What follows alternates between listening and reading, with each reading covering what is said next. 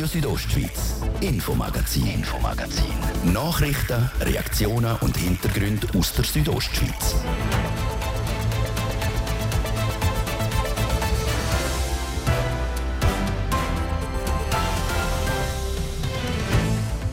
Ems Chemie hat heute die besten Zahlen der Unternehmensgeschichte können präsentieren. Trotz Pandemie, zeitweise geschlossenen Grenzen und unterbrochenen Lieferketten.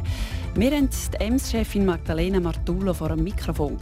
Unternehmerisch können sie ja nur wachsen oder schrumpfen. Und also schrumpfen will ich sicher nicht. Und einfach gleich bleiben, das ist Illusion, dass man gerade auf der Rappe immer gleich bleibt.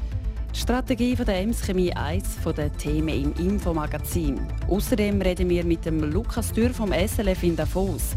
Seit Anfang Jahr sind in Gra Graubünden bereits vier Personen in einer Lawine ums Leben gekommen. Warum es der Februar so in sich hat. Darum ist eben der Lawinenunfall in dem Sinn eine Naturgefahr, die den Menschen ein Stück weit selber beeinflusst. Also es ist nicht die böse Lawine, die von weit oben am Berg kommt und die Person dann irgendwo Tal verwünscht. Der Blick auf die aktuell heikle Schnee- respektive Lawinensituation gerade. Das ist das Infomagazin am Freitagabend bei Radio Südostschweiz. Schön sind ihr dabei. Im Studio ist Olivia Limacher. Einen guten Abend. Im ersten Pandemiejahr 2020 hat Corona auch bei der EMS-Gruppe leichte Dellen in der Bilanz hinterlassen. Aber letztes Jahr, noch vor dem Ende der Pandemie, schreibt EMS schon wieder Rekordzahlen. Der Markus Seifert hat bei der EMS-Chefin Magdalena Martullo nachgefragt. Magdalena Martullo, 2020 hat EMS Gruppe auch müssen ein bisschen federn lassen wegen der Pandemie. Jetzt vor einem Jahr haben sie schon ähm, eigentlich eine schöne Erholung vorausgesagt. Jetzt, heute haben sie präsentiert Zahlen für 2021, ein Rekordergebnis, 2,2 Milliarden Umsatz, über 550 Millionen Nettogewinn. Hat Sie das selber überrascht? Ja, es hat mich ein bisschen überrascht, äh, dass es so stark angezogen hat. Wobei wir haben es schon gesehen, äh, Anfangsjahr, ähm, vor allem in Amerika ist sehr viel Geld äh, reingepumpt worden an Konsumenten und an Firmen und das hat richtige Nachfrage gegeben. Ähm, wir haben gesehen, dass dann auch, äh, obwohl Corona ab und zu wieder aufgekommen ist, das eigentlich äh, nur äh, so äh, ein bisschen gemildert hat. Was wir äh, nicht gesehen haben, dass dann so Versorgungsengpässe gibt rund um die Welt und dass vor allem in der Autoindustrie die Chips fehlen. Wir haben mit diesen Chips nichts zu tun und äh, jetzt ist es so, dass die Autoindustrie sich gar nicht können erholen weil, weil die einfach die Chips nicht hat. Aber die Entwicklungen, die wir gemacht haben, auch bei Corona, äh, und die neuen Produkte und, und äh, alles, was wir an neuen Teilen wieder können äh, realisieren jetzt äh, im letzten Jahr, das haben wir natürlich schon so geplant gehabt. Wir verdienen ja viel Geld eigentlich, machen viel Umsatz mit der Autoindustrie. Dort steht die Erholung eigentlich noch an. Also die Chip-Krise wird irgendwann überwunden sein. Macht Sie das für 2022 noch optimistischer? Ja, es wird wahrscheinlich weiter anhalten. Wir sehen, es hat noch keine Verbesserungen äh, in diesen Chips. Äh, solche Halbleiterindustrie baut man nicht so schnell auf. Es sieht so aus, dass wahrscheinlich dann das erst im 23 wieder gelöst wird.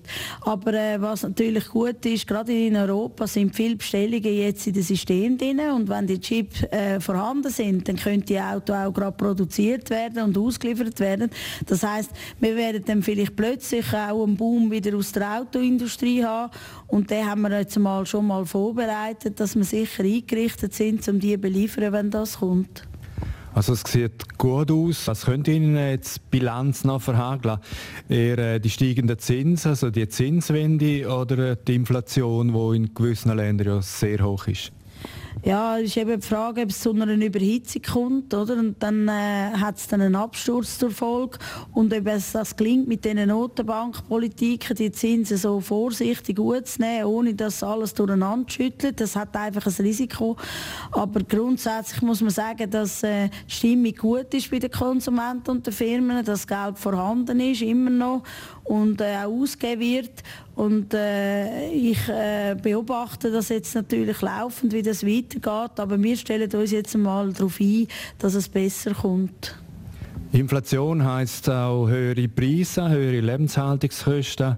Heißt es für Ihre Leute jetzt gerade auch nach dem guten Geschäftsgang auch höhere Löhne? Können Sie mit höheren Löhnen rechnen? Kommt ganz darauf an, in welchem Land. Die Inflation ist sehr unterschiedlich. Ähm, es gibt natürlich äh, so Entwicklungsländer, wo alles sehr schnell sehr viel teurer wird und äh, wo, wo zum Beispiel auch keine Kurzarbeit oder so etwas kennt haben die Corona. Dort haben wir auch immer ein bisschen unterstützen vorher schon. Und äh, Amerika hat sehr hohe Inflation. Dort werden wir sicher auch die Lohnerhöhungen sehen im Markt. Wir machen ja die immer erst im Mai. Ähm, wir, äh, in der Schweiz haben wir keine hohe Inflation. Die Schweiz ist eine Ausnahme. Wir haben einfach den hohen Schweizer Franken, der natürlich alles verteuert, äh, was wir exportieren. Ähm, aber äh, ja, ich bin recht zuversichtlich, dass wir auch in der Schweiz etwas in einer Lohnerhöhung geben können. Das müssen wir dann noch verhandeln mit den Gewerkschaften.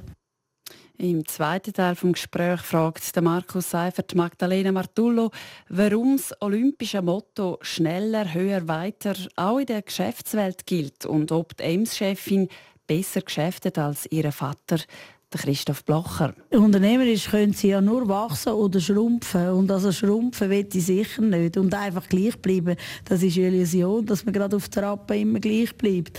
Das heisst, wir setzen schon auf Wachstum. Und äh, wir haben eben auch so viele Möglichkeiten zum Wachsen. Immer wieder neue Sachen, Innovationen. Jetzt haben wir eine ganz gute Beziehung zu den Kunden, weil wir immer geliefert haben und da sind für sie in der Krise. Das schätzen die sehr. Die Konkurrenz ist eher schwach, will sogar aussteigen steigen aus gewissen Geschäften. Also da haben wir schon viele Möglichkeiten. Äh, wir sollten mal schnell noch ein bisschen zurückschauen. Sie haben 2004 haben Sie die Ems-Gruppe übernommen. Und wenn man jetzt das anschaut, seither haben Sie eigentlich Gewinn und Umsatz verdoppelt, verdreifacht, vervierfacht. Geschäften Sie eigentlich einfach besser als Ihr Vater Christoph? Ja gut, er hat auch ein grosses Wachstum gehabt. Er hat natürlich die Firma in einer Krise gekauft. Das ist vor allem äh, sehr äh, wichtig. Er hat äh, sie gekauft, wo sie kein Geld hatte, wo sie Verlust gemacht hat, wo sie keine Dividenden gezahlt hat. Er hat sich äh, hat sie eigentlich aus der Not aus übernommen, damit sie nicht geschlossen worden ist. Bei mir ist es natürlich anders. Ich konnte es natürlich in einer guten Situation übernehmen und habe es dann äh, vor allem auch international äh, im Verkauf, in der Entwicklung auch vorantreiben aber natürlich hängt es auch an den Leuten, die mitarbeiten, die innovativ sind, die Ideen bringen, die, die auch am Erfolg glauben und den auch möglich machen. Das ist wichtig, gerade so in so Krisensituationen, dass man es möglich macht, dass man halt trotzdem Trost bekommt und trotzdem durchsetzen kann und trotzdem kann liefern, auch wenn es schwierig ist. Auffallend ist eigentlich bei einem Produkt, dass einfach äh, eine extrem hohe Margen, oder? Also wenn man es gegenüber anderen äh, Konkurrenten anschaut, ähm, warum können Sie das behalten? Ist das, sind Sie so eine pickelharte Verhandlerin, dass Sie einfach die Margen so hoch behalten und gerne nachgeben? Nein, das Ziel ist, dass wir am, am Kunden, wo wir unsere Kunststoffe verkaufen, dass wir ihm äh, äh, mehr Ergebnis geben, als was er uns muss zahlen für äh, das Produkt. Also er muss Ergebnis können machen, er muss Gewinn können machen. Das ist unser Rezept, dass wir dem Kunden den Nutzen bringen und dann ist er auch bereit, für uns den Materialpreis zu zahlen. Sie haben nie ein Geheimnis daraus gemacht, dass Sie äh, skeptisch sind gegenüber der Elektromobilität, also dem Wandel, der jetzt eigentlich in der Autobranche stattfindet. Ähm, inzwischen redet man neben Elektroantrieben redet man auch wieder von synthetischen Treibstoff.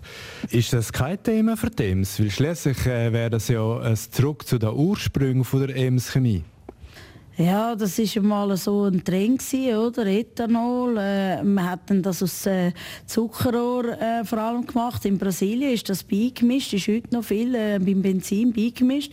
Äh, das Verfahren interessanterweise ist ursprünglich von uns. Wir haben das lizenziert auf Brasilien. Es ist ein bisschen verschwunden, weil man gesagt hat, ja, wenn man äh, so große Flächen muss anbauen mit dem äh, Biotreibstoff, dann nachher gehen Flächen für Lebensmittel verloren. Also es hat halt alles immer äh, Pro und Contra. Äh, jetzt ist einfach ein Elektroauto im Trend, wird äh, sehr stark gepusht in Europa und auch in China ähm, von der Regierung, also subventioniert. Aber das habe ich von Anfang an in Frage gestellt, äh, weil solange der Strom nicht CO2-frei ist und klimafreundlich, macht es einfach keinen Sinn, einfach ein Elektroauto zu fahren. Aber es, hat, es setzt sich jetzt natürlich in Europa durch, weil es so stark äh, von der Regierung gefördert ist. Und an die Herstellung von synthetischen Treibstoff glauben Sie nicht mehr? Nein, wir sind, äh, unser Spezialgeschäft ist äh, Kunststoff. Äh, wir können da nicht plötzlich in die Ursprünge von 85 Jahren zurück. Also wir wollen das nicht. Ähm, nein, nein, also uns gefällt es gut in dem Geschäft, wo wir sind. Wir sind der Freie. Damals haben wir den Stab beliefert und äh, das will ich eigentlich nicht. der Markus Seifert im Gespräch mit der Magdalena Martullo.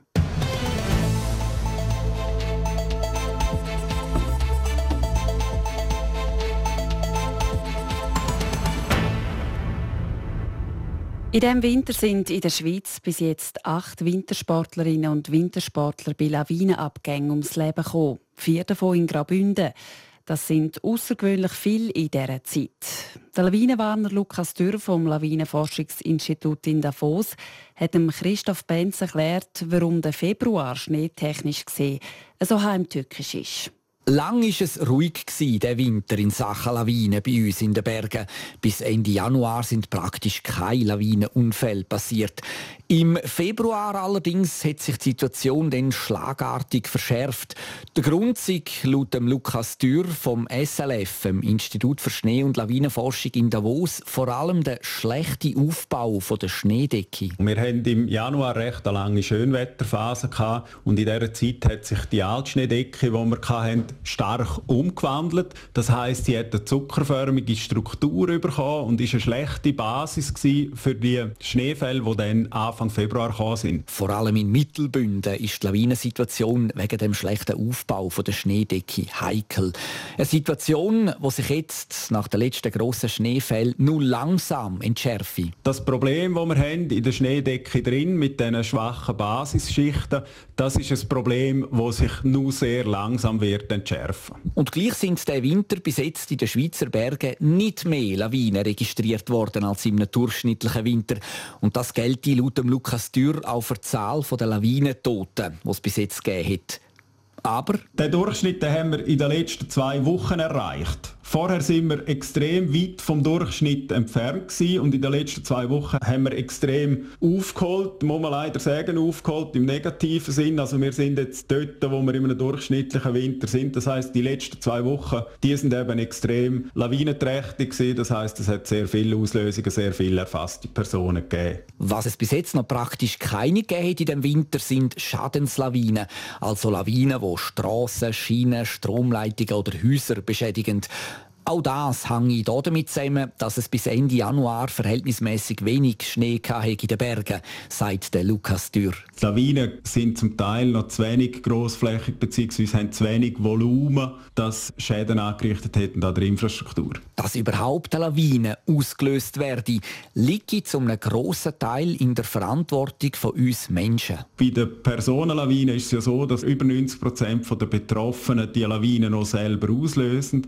Und darum ist eben der Lawinenunfall in dem Sinn eine Naturgefahr, die der Mensch auch ein Stück weit selber beeinflusst. Also es ist nicht die böse Lawine, die von weit oben am Berg kommt und die Person dann irgendwo unten im Tal verwünscht, sondern die Personen sind halt in dem Gelände, wo man effektiv die Schneemasse in Gang setzen kann sagt der Lukas Dürr vom SLF. Die Übersicht über die aktuelle Lawinensituation bei uns in der Südostschweiz gibt es gerade im Anschluss als Infomagazin am 10 vor 6 im Lawinenbülten. Nach Nachrichten, Wetter und Verkehr begleiten wir den Talsperrenwächter von der Staumauer vom Lago Bianco am Bernina Pass beim Kontrollrundgang. Und dann hören wir noch einen Kantonsgerichtsfall von der ein bisschen selteneren Sorte. So viel sei verraten, es geht um ganze 38 Franken. Super Weekend bei Lidl. Der Freitag und Samstag gibt Schweizer Rindsackfleisch im Duopack für 9,99 Franken. Frische Grapefruit zum halben Preis. Oder Fruchtnektar für nur 99 Rappen. Lidl lohnt sich. Du, wo hat's eigentlich die grösste Auswahl an Mini-Neufahrzeugen? Bei der Alpina Group, denk. Die haben über 50 Neufahrzeuge Lager. Und wenn dir keiner passt, kannst du deinen Traum-Mini auch zusammen konfigurieren. Oh, wow. Dann muss ich dort gerade vorbei. Weißt du, was das Beste? Wenn du einen vom Lager nimmst, musst du nicht einmal lang warten, bis du deinen Traum-Mini hast. Die Alpina Group. Ihr kompetenter Mini-Partner für sofort verfügbare Neufahrzeuge und individuelle Werksbestellungen in St. Gallen, Wittnau und Chur. Mehr auf alpinagroup.ch oder vor Ort. Runde Preise bei Vögelischus. In allen Filialen gibt es jetzt Winterkollektionsartikel schon ab 10 Franken. Nur jetzt und nur bei Vögelischus. Schöner Freitagabend mit RSO. Jetzt haben wir es genau halb sechs. News Update. Mit der Adrienne Kretli. In Davos-Platz ist heute am frühen Morgen ein Taxifahrer bewusstlos neben seinem Fahrzeug aufgefunden worden. Trotz Reanimationsversuchen durch Passanten ist der Mann noch vor Ort verstorben, wie die Kantonspolizei Grabünden mitteilt. Sie bestätigt damit einen Bericht von südostschweiz.ch. Zur genauen Todesursache kann die Polizei noch keine Angaben machen. Sie sucht nach Zeugen. Mit einem Umsatz von 2,2 Milliarden Franken und einem Gewinn von 553 Millionen Franken hat die Ems Chemie ein Rekordjahr hinter sich. Größter Bremser im vergangenen Jahr war laut Magdalena Martullo der Chipmangel, der eine deutliche Erholung der Autoindustrie verhinderte. In den Bündner Südtälern Misox, Galangatal, Buschlaf und Bergell, wie auch für den ganzen Kanton Tessin, herrscht seit Wochen ein absolutes Feuerverbot im Freien. Und auch auf der Alpen-Nordseite sowie im Engadin und im Münstertal spannt sich die Lage etwas an. Laut dem zuständigen Amt kann an warmen Nachmittagen an schneefreien und sonnenexponierten Lagen Waldbrandgefahrenstufe mäßig erreicht werden. Feuer sind deshalb nur mit großer Vorsicht zu entfachen. Im liechtensteinischen Malbun ist gestern Abend ein Skitourenfahrer gestürzt und tödlich verunglückt. Laut der Landespolizei ereignete sich der Unfall gegen 20 Uhr, als vier Skisportler auf dem Rückweg ins Tal waren. Einer der Sportler stürzte bei der Abfahrt aus noch unbekannten Gründen. Wetter. Präsentiert von Tanzschule Home of Dance. Die Tanzschule in Kur für alle Partens. Von Disco Fox über Salsa bis zu Hochzeitstanz und Bachata. www.homeofdance.ch Wir stehen kurz vor einem perfekten Winterwochenende. Die Nacht auf morgen Samstag die ist klar und morgen wird es den ganzen Tag strahlend mit Höchsttemperaturen von bis zu 8 Grad zu Chur. Zu Davos und zu diesem gibt es 1 Grad und zu Schiers höchstens 6 Grad. Verkehr. Präsentiert von Mobilreisen24. Ihre Partner für Wohnmobilvermietungen im Bündner Oberland. Mehr Infos unter mobilreisen24.ch. Das ist die aktuelle Übersicht vom 3 Minuten über halb 6 A3 Zürich Richtung Chur zwischen Sargans und der Verzweigung Sarganserland. Stockender Verkehr wegen Verkehrsüberlastung auch stocken kann es auf der A13 Chur Richtung San Bernardino zwischen Chur Süd und Reichenau. Dann haben wir den üblichen Feierabendverkehr durch die Stadt Chur auf der Masanserstraße Stadt auswärts und auch durch Zwerstörfli müssen wir ein bisschen mehr Zeit einberechnen. Zum Schluss noch die Passübersicht. Schneebedeckt ist der Lukmanier und der Julier Pass und Wintersperre haben die folgenden San Bernardino, Oberalp, Albula, Flüela, Forcola di Livigno, Splügen und Umbraille. Verkehr. Und wir machen weiter mit dem zweiten Teil vom Infomagazin von dem Freitag heute mit der Olivia Limacher. Radio Südostschweiz. Infomagazin. Infomagazin. Nachrichten, Reaktionen und Hintergründe aus der Südostschweiz.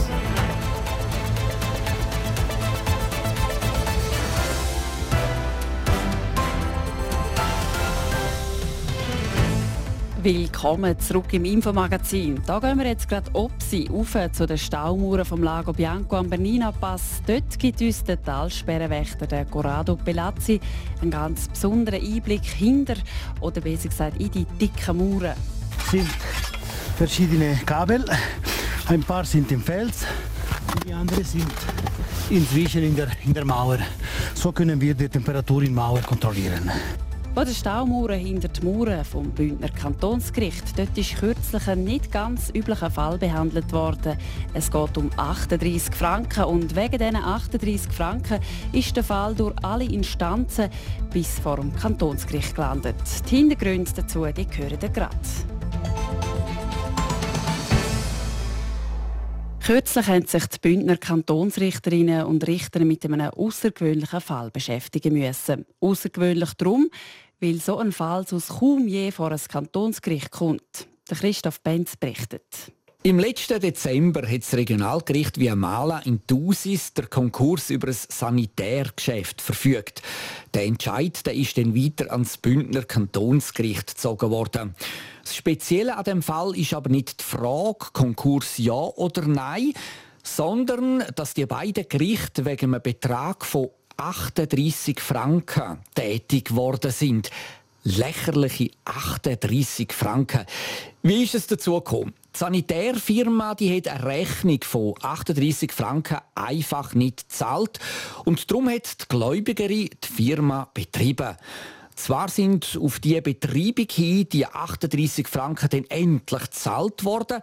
Das Sanitärgeschäft aber hat sich geweigert, die zusätzlich entstandenen Betreibungskosten zu zahlen. Und darum hat die Gläubigerin eben den Konkurs verlangt. Ein Schritt, der bei so einem tiefen Betrag sehr außergewöhnlich ist. Weil ein Haufen Gläubiger einfach sagen, fort mit Schaden, vorwärts schauen, abschreiben in der Buchhaltung. Sagt der Edwin Büsser.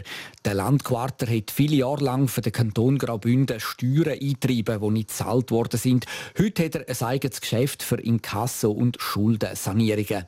Und er erklärt uns, dass sich das Eintreiben für Beträge unter 500 Franken fast nicht lohne, weil der Inkassoaufwand in so einem Fall höher sei als die Forderung selber.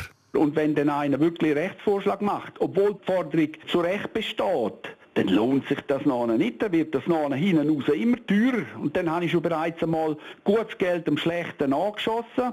Und nachher bin ich immer im Clinch, oder? Soll ich jetzt noch mehr Geld aufwerfen, um ein paar hundert Franken eintreiben zu können?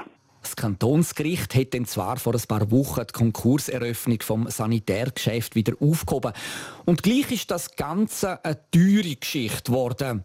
Hätte das Sanitärgeschäft damals die Rechnung von 38 Franken gezahlt, dann würde es jetzt nicht auf 400 Franken Betreibungs- und 1000 Franken Gerichtskosten sitzen.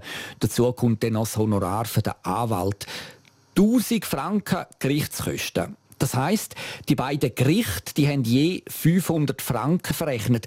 Und selbst laut Edwin Büsser sogar noch günstig. Es ist anzunehmen, dass 1000 Franken nicht langen, um die effektiven Gerichtskosten zu decken.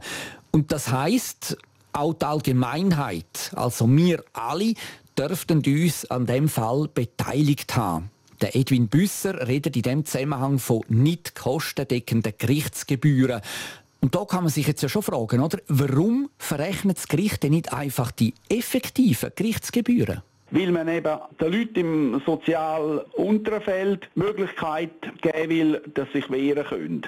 Weil sonst könnten nur die, die wirklich dickes Portemonnaie haben, sich das Recht eigentlich leisten, oder?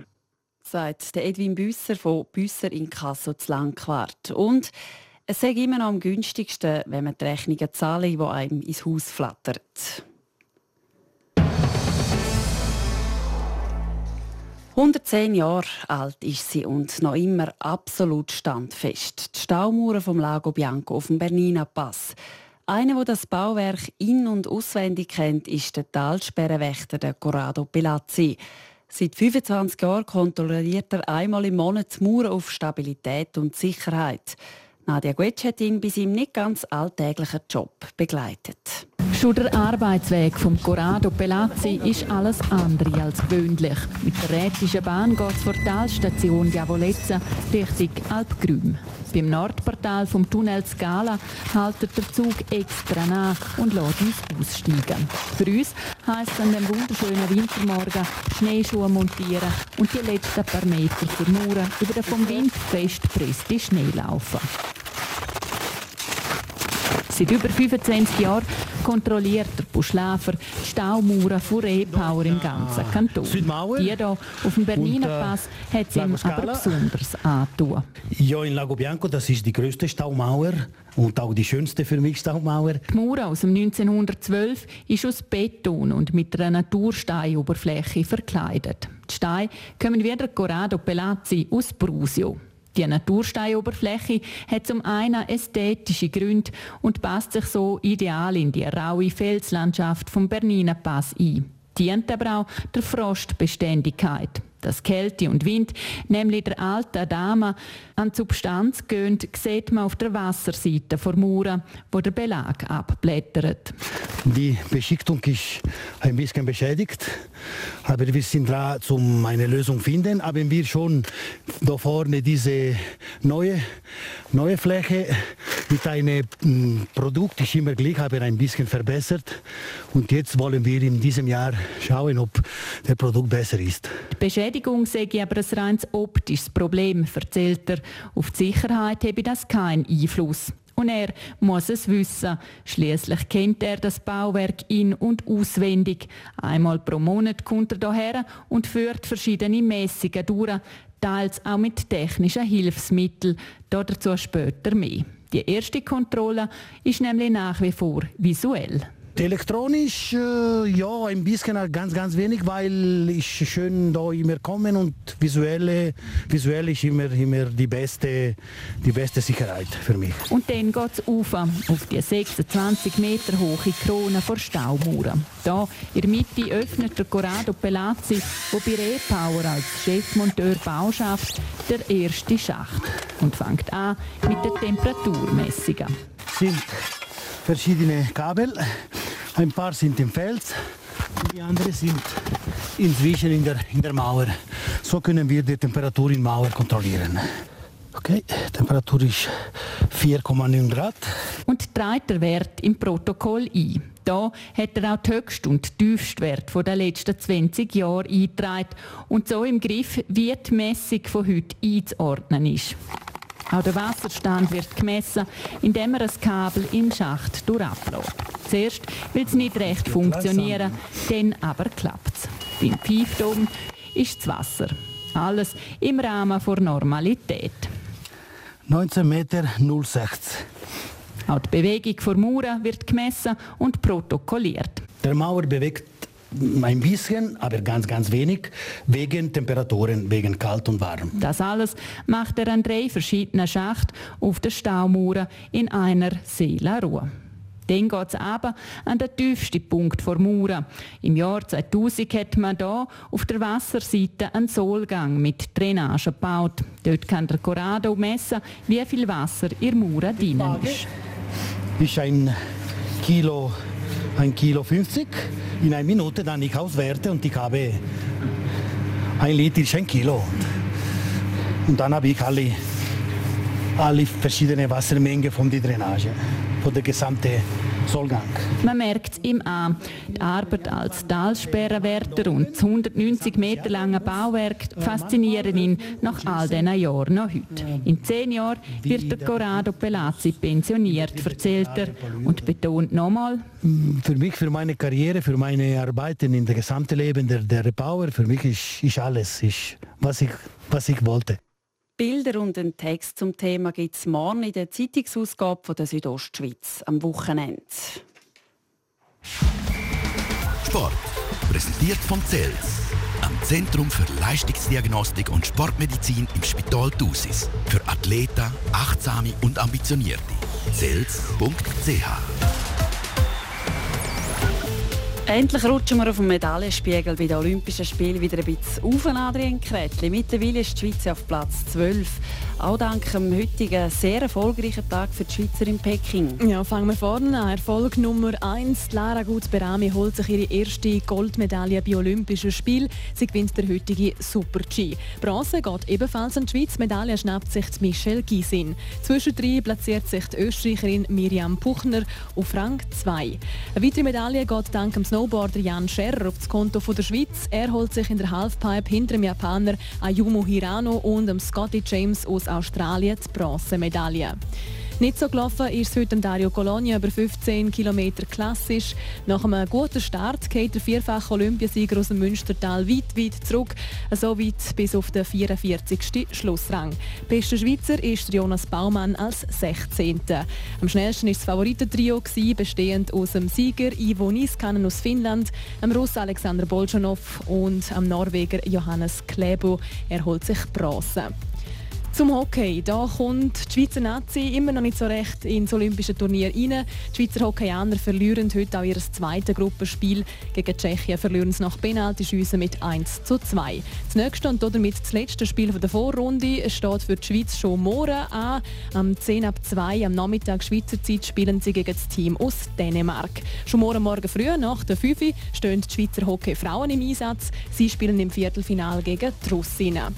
Und nach Curling, die Schweizerinnen und das Skip Silvana Tirinzoni können am Olympischen Turnier im dritten Spiel den dritten Sieg feiern. Gegen die Russinnen gewinnen sie knapp mit 8 zu 7.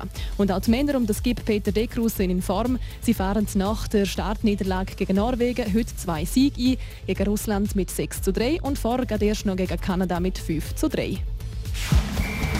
Sport. Präsentiert von CELS. Am Zentrum für Leistungsdiagnostik und Sportmedizin im Spital Thusis. Für Athleten, Achtsame und Ambitionierte. CELS.ch das war es für diese Woche. Das Infomagazin gibt es vom Montag bis Freitag, jeden Abend ab dem Viertel ab 5 Uhr bei Radio Südostschweiz. Jederzeit im Internet unter südostschweiz.ch-radio zum Nachlesen und als Podcast zum Abonnieren. Im Studio verabschiedet sich Olivia Limacher. Hoffentlich auf Wiederhören. Radio Südostschweiz, Infomagazin, Infomagazin. Nachrichten, Reaktionen und Hintergründe aus der Südostschweiz.